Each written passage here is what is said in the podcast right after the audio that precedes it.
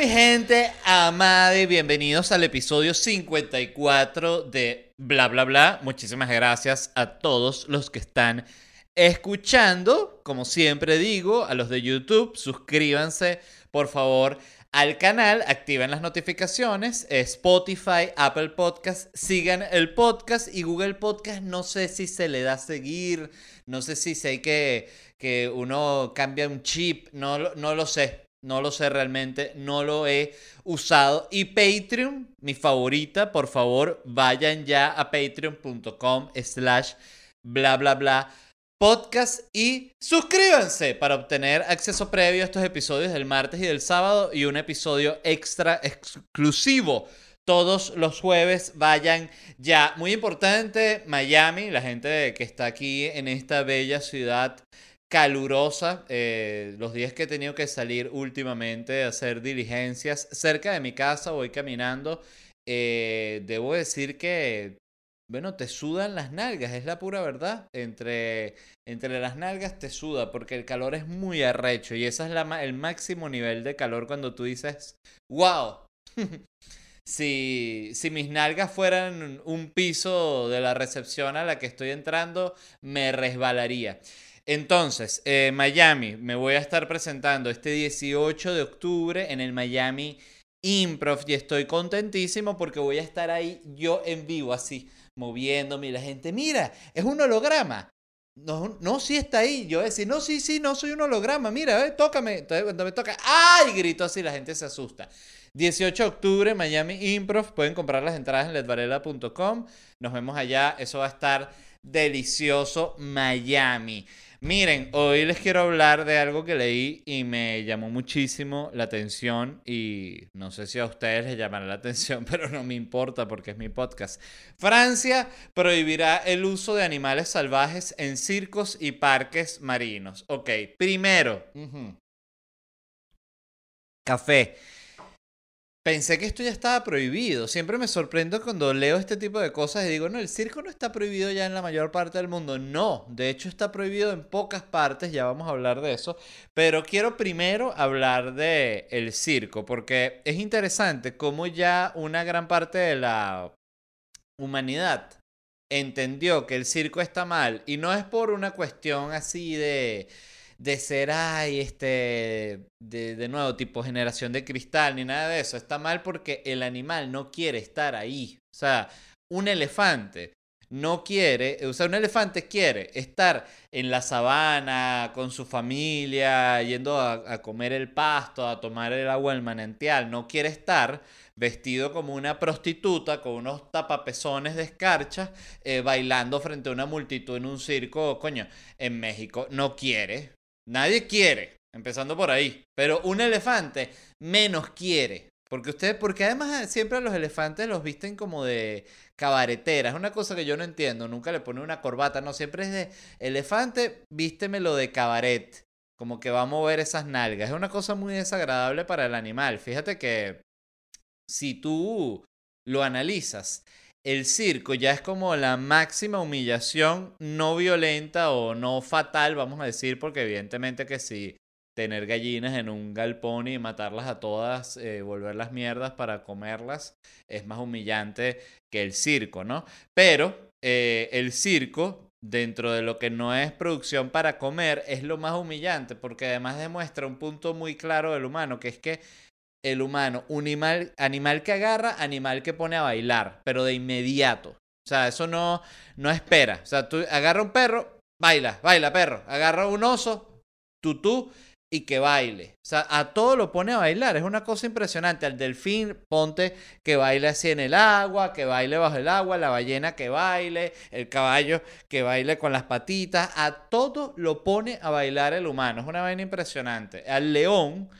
no lo pudieron, eh, no, no pudieron ponerlo a bailar. Eso sí es un hecho, pero sí lograron, y que esto es interesante, hacer que saltara por un aro, que es lo que lograron que hiciera el león. Y yo recuerdo que esto no solo porque lo llegué a ver yo de niño en, en algún circo, sino que recuerdo haberlo visto en televisión cantidad de veces, porque en televisión se la pasaban pasando el circo. Eh, se la pasaban pasando. Este, y algo interesante que me, del león es que es eso, no, no lograron ponerle un tutú, no lograron que, que, bailaran tacones, pero lograron que saltara el aro. Y es arrecho porque el león nunca está de pinga, nunca es como el perro que llega contento a hacer el show, ¿no? O sea, tú, tú ves que la, esta gente que hace trucos con perros y vainas así, siempre sale y el perro también ya sale con una sonrisa. Es que son unos jalabolas, unos chupamedias miserables los perros y eso ellos no lo pueden negar. Pero, volviendo al león, el león desde que entra en la jaula ya está recho, ya está, ¡ah! entra gritando y va echando salpazo, y, entonces, y el tipo que es un maltratador nato, el entrenador, ¿no? Que tú además ves cuando ellos dan las declaraciones, los entrenadores, ellos desde, desde niños estaban enamorados de ese oficio, decían, yo desde que era pequeñito yo veía un animal, un animalito cualquiera que por la calle y yo sentía la necesidad de que ese animalito fuese mi perra. Y uno dice, oye, qué interesante lo que es la vocación, ¿no? Entonces entra este entrenador y apunta literalmente de correa y de palo. Eh, convence en la jaula día tras día, todos los días es el nuevo proceso, es ese proceso de nuevo, al león de que a palo que va a tener que saltar por el aro. Y otra vez el león el día siguiente, y zarpazo y vaina, y le ponen el aro y palo y palo y palo hasta que el león, y salta el aro y, grita recho, o sea, y todo el mundo, qué horrible.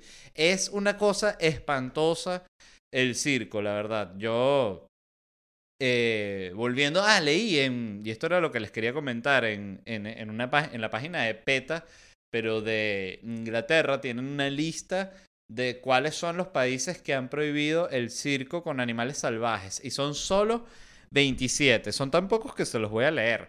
Austria, Bolivia, ¿ven? Para que vean que Bolivia ya ha prohibido el circo allá. Bosnia, Herzegovina, Colombia, en Colombia nada que ver con el maltrato a los animales. Costa Rica, Croacia, Chipre, El Salvador, Inglaterra, Estonia, Grecia, Guatemala, El Salvador, Costa Rica, Guatemala, o sea, Centroamérica, mano dura con el circo. Irlanda, Israel, Luxemburgo, Macedonia, Malta, México, me sorprendió muchísimo, debo decirlo. Pensé que allá el, el, circo no solo no estaba prohibido, sino que era como una institución todavía. Así que fíjense mi ignorancia. Holanda, Paraguay, Perú, Rumania, Escocia, Serbia, Singapur, Eslovaquia y Eslovenia. Yo pensé que eran muchos más países, me pareció que bastante lamentable ver que son tan pocos. Yo creo que esto se debe ver mucho también a que cada país eh, no es tanto por el circo, sino quizás porque ellos tienen alguna tradición en particular que implica maltrato animal. Entonces, si ellos prohíben el circo, se van a ver obligados a prohibir la otra. Como decirte, no sé, estoy lanzando lo primero que se me ocurre, pero España con lo de los toros o los países que les gustan mucho los toros, es probable que de repente, coño, digan, no me animo tanto a prohibir el circo o a estar prohibiendo las cuestiones animales, porque entonces me van a decir que prohíba los toros. Y muchos países tienen algún tipo de actividad en la que algún animal sale jodido de una u otra forma. Y con los parques marinos, que también es lo que están prohibiendo, porque el, parque marino básicamente es el, circo del agua, el circo acuático, es lo mismo, o sea, tienen que dejar tranquilas a las focas y a los delfines, o sea, y es interesante porque mucha gente que va para estos parques para a ver las ballenas y eso no va eh, como consciente de que el animal está en un maltrato, en unas malas condiciones, van justamente porque el animal eh, les, les, genera curiosidad, lo quieren ver, les gusta, o sea, que no hay malicia detrás del, del fan de estas cosas, pero también es interesante como uno pagando por este tipo de shows los mantiene vivos y está mal, pues, porque realmente qué cagada que estén los animales sufriendo. Y esto me pareció particularmente interesante, es que en Francia, que es donde de la noticia con lo, que con lo que empezamos a hablar del tema, el gobierno va a implementar un plan de 8 millones de euros, son 9.2 millones de dólares, que es un paquete para ayudar a las personas de circos y parques marinos para que encuentren otros trabajos. Un punto muy, muy interesante porque este es el, el que llaman el otro lado de la moneda, porque ajá, cierra el circo, muy chévere, ¿no? Muy bueno para los animales, pero ajá, ¿y qué hago yo con este poco de payasos? ¿Qué hago yo con este montón de acróbatas? ¿Qué hago yo con estas mujeres barbudas? Bueno, tienes que reinsertarlas en la sociedad. Entonces ahí es donde ves, en qué puede ser útil el payaso, en qué puede ser útil la mujer barbuda. O sea, se, se empieza, esta gente tiene que abrirse un mercado, ¿no? Y Justamente aprovecho esta noticia para pasar a la próxima que me pareció particularmente relevante y es que en Seattle se aprobó un pago mínimo a los conductores de Uber y Lyft. Esto es para que, bueno, básicamente esta discusión ya tenía tiempo generándose. Eh, no sabía que, no, yo no sabía particularmente que Seattle era uno de los lugares, pero sí sabía de cantidad de lugares donde eh, Uber y no solo todas las empresas que pagan, que no solo eh, de transporte de taxis, sino también delivery, que están en esta discusión de si les tienen que pagar un sueldo mínimo a los empleados. En el caso de Seattle, los conductores van a ganar al menos 16.39 dólares la hora, que es el sueldo mínimo que tiene que pagar cualquier empresa que tenga más de 500 empleados, ¿no? Esto es, bueno, bueno para los conductores, bueno para los trabajadores, malo para Uber, porque, repito, estas demandas ellos las tienen ya en varios lugares y ellos a todos estos lugares han ido a defenderse. Básicamente explicándole al juez y que mire, juez, o sea, nosotros somos el tipo de empresa que no tiene o sea, que no tiene que pagarle al empleado. No sé si, no sé si me explico. Y el juez que no, no, realmente no se explica. Bueno, o sea, está, está, hay una gente, ¿no? Que trabaja para nosotros. Entonces nosotros lo que hacemos es que nosotros les quitamos una parte de lo que ellos ganan, ¿sí me entiendes? O sea, no, no, nosotros no somos el tipo de empresa que tiene que pagar al empleado y los tipos de no, que no entiendo cómo es eso de que no tienes que pagar al empleado. Entonces, se ha dado este conflicto, ¿no? En el cual justamente yo lo que creo es que estas todas fueron, no es lo que creo, es lo que es realmente, fueron empresas que fueron tan innovadoras tecnológicamente y en lo que ofrecieron en el mercado laboral, que fue como que surgió muy rápido, no tuvo como que mucha regulación.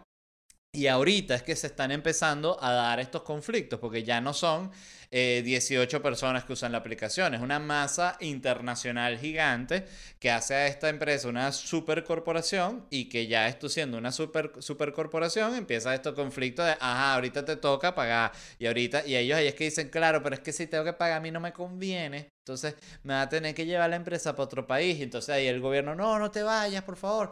Eh, ¿Cómo podemos hacer? No sé, pero coño, si pagando no pagando me voy.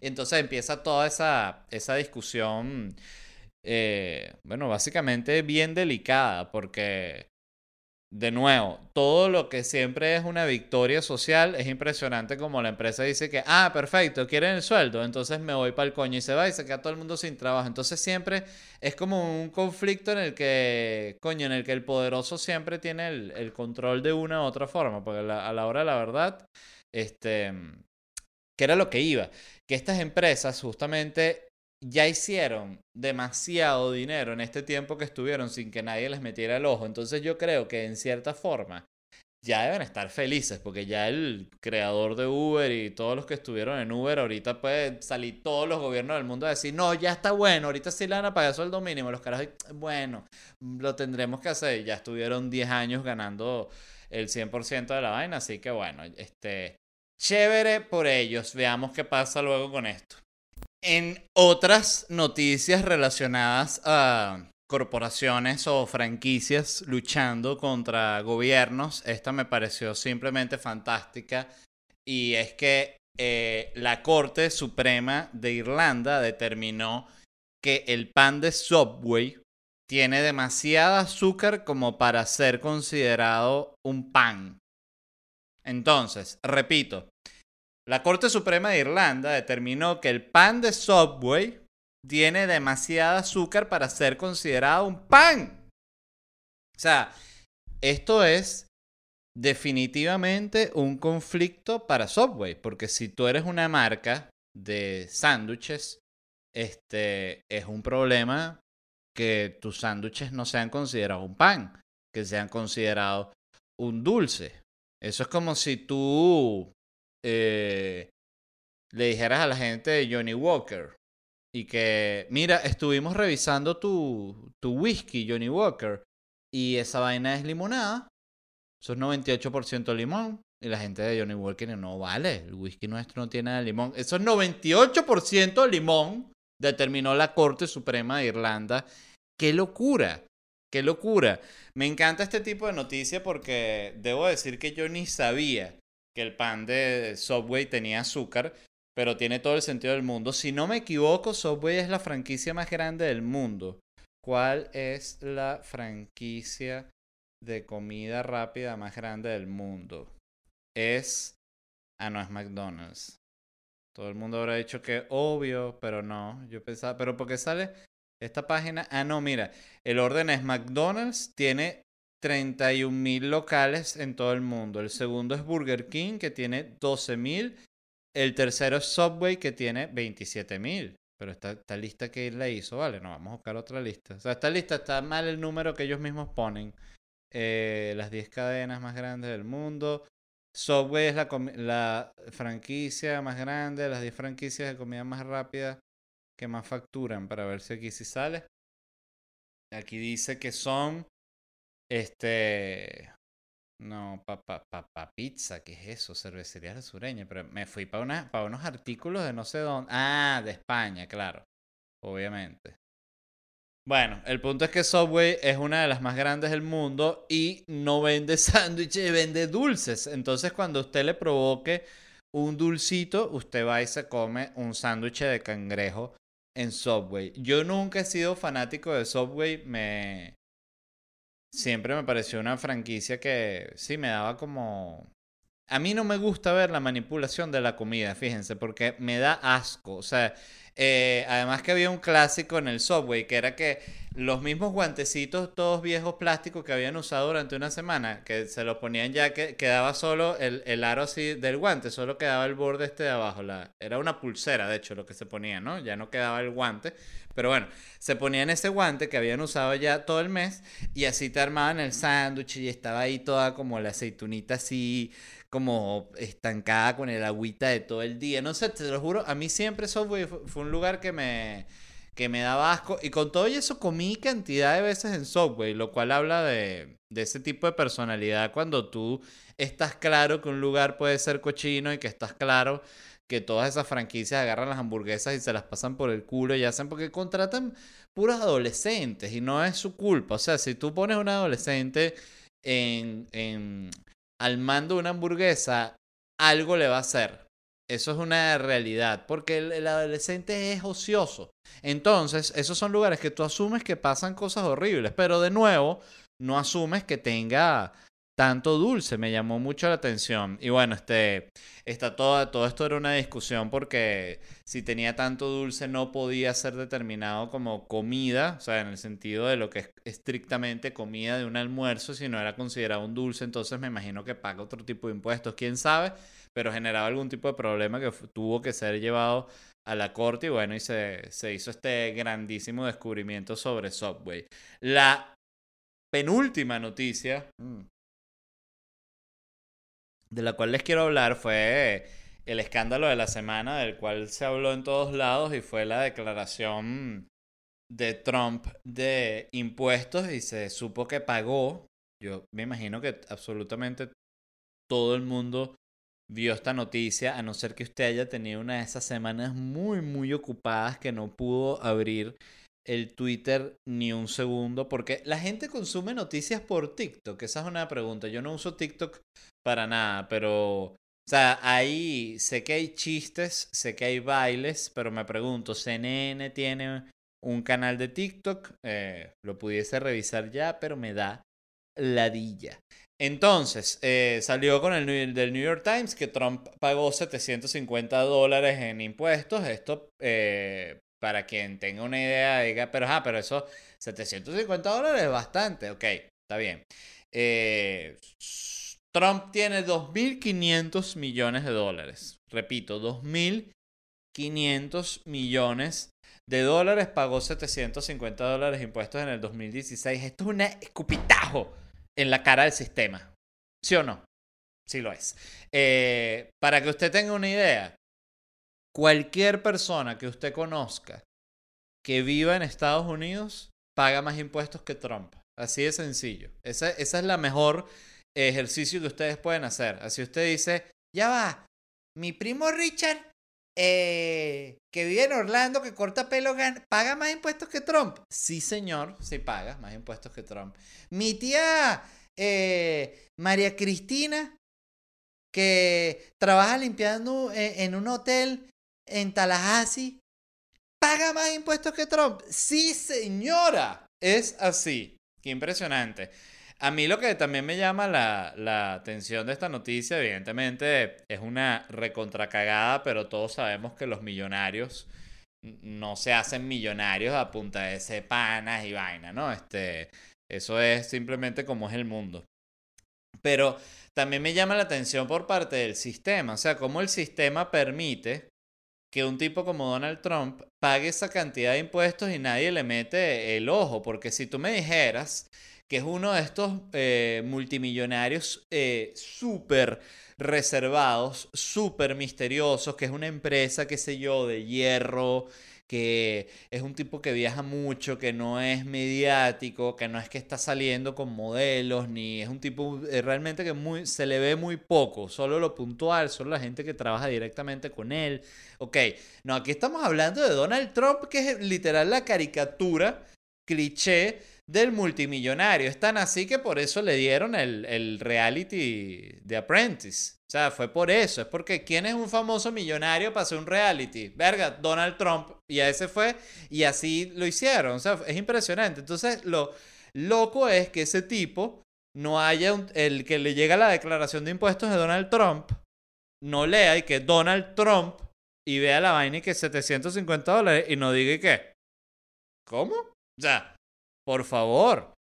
Qué vaina tan loca. Ni, es que ni, ni, lo entiendo cómo es posible. Y, y, lo peor es que me han intentado explicar y que no, lo que pasa es que hacen empresas en otros lados, entonces pasan los impuestos por allá, entonces luego es que se dan es un sueldo, toda una, una verga, una maraña de peo para no pagar la vaina, qué impresionante. Este, y lo otro, de lo cual les quería hablar eh, de manera breve, la verdad. Es del debate. Que yo no sé si ustedes lo vieron, yo creo que eso realmente ya lo ve muy poca gente. Eh, bueno, no lo digo yo, es un hecho que los números de rating de todas esas cosas están bajando. La gente se está aburriendo de, de, las, de los formatos convencionales de entretenimiento, eso es una realidad. Pero bueno, el punto es que vi el debate y me pareció la cosa más absurda del mundo. Yo no sé cómo siguen existiendo. O sea, siento que el debate, fíjense que es, evidentemente es una coñaza de ideas, pero siento que aunque sea en una coñaza, en cualquier enfrentamiento deportivo, sea una pelea de boxeo, bueno, hay unos puntos, ¿no? Por cada golpe, y si no hay un knockout, al final hay una sumatoria de esos puntos y cada juez da una puntuación, todo el tema, o si es un partido de fútbol, se hacen unos goles, y entonces hay un equipo que gana 3 a 1 o queda 2 a 2 y se dice, ah, fue un empate, y fuera de que haya pasado algo así extraordinario, así tipo la mano de Dios, que, ajá, un gol con la mano, una cosa así, se puede saber que la mayoría de los juegos, bueno, como quedó, se puede decir que así quedó, ¿no? Ah, bueno, quedó 1 a 1, ah, quedó 2 a 2, este equipo es mejor que este, pero bueno, en este quedó 2 a 2, en fin. El punto es que en el debate no existe eso, el debate es simplemente una coñaza de ideas sin ningún tipo de productividad porque nunca nadie logra desarrollar nada en un formato de dos minutos, es un formato anticuado y que para mí me parece que está totalmente obsoleto totalmente eh, si lo comparas además con los formatos actuales que hay de consumir información, ¿no? Pero más allá de eso, es eso, eh, es el tema del fanatismo de cómo el no tener resultado, el punto del, a lo que iba con lo del resultado deportivo, que si hay el 3 a 1, el 2 a 2, eso no existe en el debate, en el debate es puro fanatismo y ya, es para que cada uno vaya a tirarle mierda al otro. Pero en comedia, cuando se hace eso, se llama un roast. O sea, cuando tú vas a volver mierda al otro y vas únicamente a eso, eso se llama un roast. Tú no lo llamas debate. Entonces, ahí siento que, que los comediantes, a pesar de ser unas payasas, somos un poquito más honestos en ese sentido. Y, bueno, y no solo los comediantes, porque demasiada gente participa en los roasts. Pero bueno, el punto es que me pareció una verdadera cagada, no, no los entiendo. Eh, había mucho comentario sobre el tema de que fuesen al, al, podcast de Joe Rogan y que por qué estaba mal y tal. Yo sentí que mucho se, se le criticó porque Trump lo vio bien. Entonces, si, si Trump lo, lo, lo, lo, veía útil de cualquier forma, entonces ya eso es como que, verga, entonces debe ser malo para Biden. Que seguramente sí, pero porque creo que en ese tipo de terreno siempre la, la, va a tener Trump para ganar porque es muy difícil no caer en el tipo de juego de él. Fíjense que en el debate el tipo lo que hizo fue interrumpir, interrumpir, interrumpir, interrumpir constantemente y el moderador no pudo hacer absolutamente nada porque no lo respetaban, ¿no?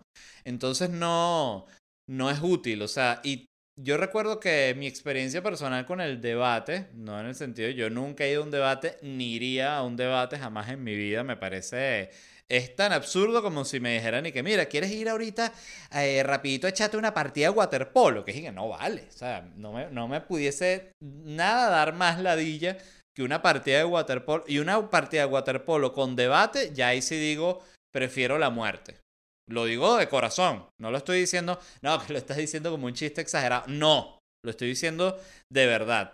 Pero bueno, el punto es que me pareció una, una cagada. Creo que es un formato que, de nuevo que se podría hacer de mejor forma si se manejara con mayor honestidad, pero es una cosa que siento que está medio inventada para las cadenas grandes de televisión y ellos tienen ahí sus reglas muy, muy establecidas y sacarlos de ahí va a ser súper difícil. O sea, esos son formatos que yo creo que ellos prefieren prácticamente casi que desaparecerlos a, a reformarlos. Pero bueno, a lo que iba con lo del debate, es que me parece particularmente interesante porque yo, por ser venezolano, en Venezuela no se ha hecho un debate como desde el año 72, ¿no? Entonces, em, no, para nosotros el debate no es una cosa que exista políticamente em, en el ambiente. O sea, no es como que Maduro vaya a un debate con quién, si ni siquiera eh, hay elecciones. O sea, ¿me entiendes? Es una cosa muy rara. Y si hay elecciones es como que si Maduro versus Maduro. Entonces no, entonces no, no, no tiene sentido el debate, no tiene función. Este, si se hiciera sería absurdo, o sea, pero no se hace por las malas razones.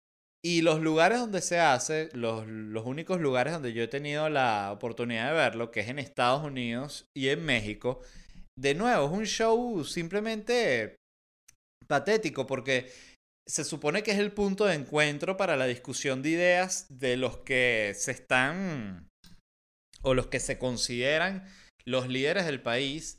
Y lo que siempre, siempre, siempre es la, la misma descarga de, bueno, pero tú me vas ah, bueno, pero entonces no me vas a terminar la idea. Entonces yo no voy a poder terminar la idea. Bueno, pero voy, me, oye, pero déjame hablar. Señor, usted le puede decir a él que, que, que yo necesito terminar la idea. Bueno, si tú no me dejas terminar la idea, yo me voy a tener que retirar. Yo me voy a tener que retirar. Y es eso durante tres horas. Y uno es tan huevón que lo ve. Que eso es lo más absurdo. O sea, yo lo vi hasta que estaba casi noqueado el sueño. Eh, y no sé, ahí me parece que es un formato absurdo. en el balance general creo que mejor que exista que a que no exista definitivamente, sin discusión. Pero, pero tal y como se está haciendo, no tiene, no tiene ni pies ni cabeza. Pero bueno, eh, hay dos, creo que quedan dos debates más, así que seguiremos hablando de eso. La, próxima vez que les hable, les voy a hablar ya con cosas más, más puntuales para cagarnos de la risa de las cosas que dicen los dos. Y, ¿qué más? Eso es todo. Los amo. Este, me despido. Muchísimas gracias a toda la gente que escuchó el programa de hoy, episodio 54. Gracias a la gente de YouTube. Suscríbanse al canal y activen las notificaciones. A los de Spotify, Apple Podcast, sigan el podcast, Google Podcast de nuevo, me dicen, ahí me escriben en los comentarios, no, en Google Podcast se hace, es una función que se llama enlíncate. Ah, bueno, entonces ya me enlinqué. chévere. Google Podcast también, muy bueno. Y por supuesto, el Patreon, patreon.com slash bla bla bla podcast. Hay un único plan, te suscribes, te da acceso previo a los episodios del martes y el sábado y te da un episodio exclusivo todos los jueves. Y muy, muy importante, Miami, este 18 de octubre me voy a estar presentando con Felicidad Stand Up Comedy. Voy a estar ahí en vivo, en carne y hueso, y ustedes también, evidentemente, con todas las medidas de seguridad del momento, menos aforo, todo el mundo con mascarillas, toda la cuestión como tiene que ser. Por favor, entradas en ledvarela.com, Miami, nos vemos por allá, los amo. Whiplash Agency, como siempre, no me puedo despedir sin darle las gracias a la gente de Whiplash Agency, justamente toda la gente que se está metiendo en ledvarela.com por curiosidad a ver el tema de las entradas del 18 de octubre en Miami, puede ver el trabajo de Whiplash Agency en mi página web. Pueden ver que hay una tienda online. Esa tienda online la montó como tal la gente de Whiplash Agency, se pusieron su braga, agarraron su taladro y montaron su tienda online. Evidentemente no fue así, lo aclaro porque hay gente que es tan anormal y tan bruta que dice, pero ¿cómo le dieron con taladro si es digital? Hay gente que es así. Este, y, pero vean eso porque es muy importante si tú tienes el plan de pasar tu negocio del plano físico al plano digital, que es básicamente el plano en el que tiene que estar, porque el plano físico ya es absurdo, no sé que tú seas un buhonero y vendas cosas, eh, algunos cachivaches en la calle, ahí sí tú tienes, tiene sentido que no tengas una página web, e incluso así, si tú eres un mendigo que vende unas tostadoras que se encontró, un una, una base de teléfono inalámbrico sin el teléfono inalámbrico, bueno, ahí la vendes, todo eso, también te puede hacer tu página web, la gente de Whiplash Agency. Y no solo eso, sino también te pueden asesorar en el tema del marketing para que no la cagues porque te van a decir, señor, usted es un mendigo, está muy buena su idea, pero no está bien la manera en la cual está manejando el Instagram, entonces lo vamos a ayudar. Y el mendigo y que, pero ¿quién es esta carajita? Vale.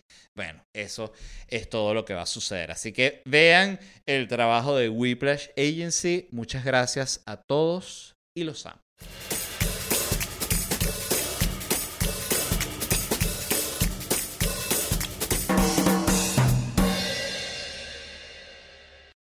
With Land slots, you can get lucky just about anywhere. Dearly beloved, we are gathered here today to. Has anyone seen the bride and groom?